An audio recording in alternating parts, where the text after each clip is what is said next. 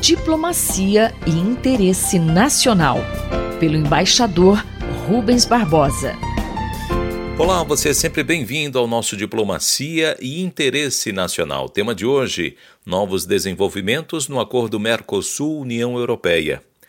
Embaixador, o que a Comissão Europeia está estudando para que o acordo avance? O acordo Mercosul-União Europeia se encontra em fase final de exame na Europa pela Comissão Europeia e se especula que entre outubro e dezembro será finalizado e passará a ser ratificado. Está havendo uma série de reações negativas na Europa pela política ambiental e destruição da floresta aqui no Brasil.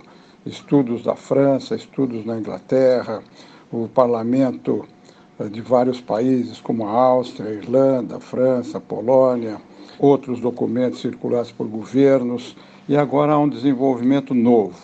A Comissão Europeia está estudando a possibilidade de separar a parte comercial, isto é, dos produtos de abertura de mercado dos dois lados, do resto dos acordos que foram assinados. Isso para facilitar a aprovação. Estão na fase de avaliação jurídica para examinar se o acordo de associação, que tem três pilares, primeiro a questão política e de segurança, segundo a cooperação econômica e institucional e a terceira o acordo de livre comércio propriamente dito, se isso pode ser separado. Com a separação, a parte comercial poderá não ter que representar unanimidade no Conselho Europeu, integrado pelos governos, nem a ratificação pelo parlamento dos 27 países. Poderá avançar sem uh, essa aprovação, seria uma entrada uh, temporária em vigor. E aí o Conselho Europeu enviaria para o Parlamento Europeu. Se tiver um sinal verde do Parlamento Europeu, os compromissos de liberalização comercial poderão entrar em vigor provisoriamente. Isso já aconteceu em outros casos da União Europeia, né, acordos de negociação com o Vietnã, com a Singapura. As partes política e de cooperação dependerão aí sim de ratificação dos 27 países.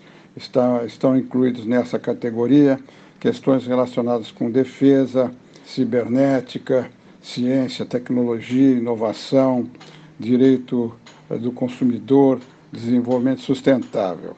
Hoje, o ambiente político não é positivo, não é favorável para a ratificação do acordo. Recentemente, dez países enviaram uma, um documento para os países membros do Mercosul, o que mereceu uma ampla resposta conjunta do Ministério da Agricultura e do Itamaraty, respondendo cada um dos pontos que foram levantados.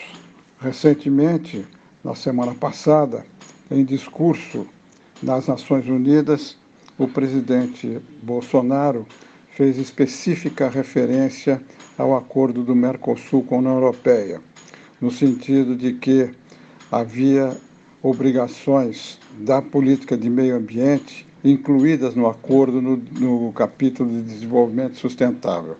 Isso é importante porque significa que o governo Bolsonaro assume o compromisso de cumprimento de todos os acordos de meio ambiente e de relação com os indígenas que estão incluídos no âmbito do acordo Mercosul com a União Europeia. Isso é um passo político importante e eh, vai ser cobrado pelas autoridades dos países europeus. Ah, o governo brasileiro na ONU também se comprometeu a, a ampliar a política de combate às ilegalidades né, de desmatamento, de queima e de garimpagem, e tudo isso vai ficar dependendo da entrega, da realização desses compromissos. Os resultados vão ser muito importantes para permitir o avanço do estudo do, e aprovação do acordo com a União Europeia. Eu sou Mário Santi e conversei com o embaixador Rubens Barbosa. Diplomacia e Interesse Nacional, pelo embaixador Rubens Barbosa.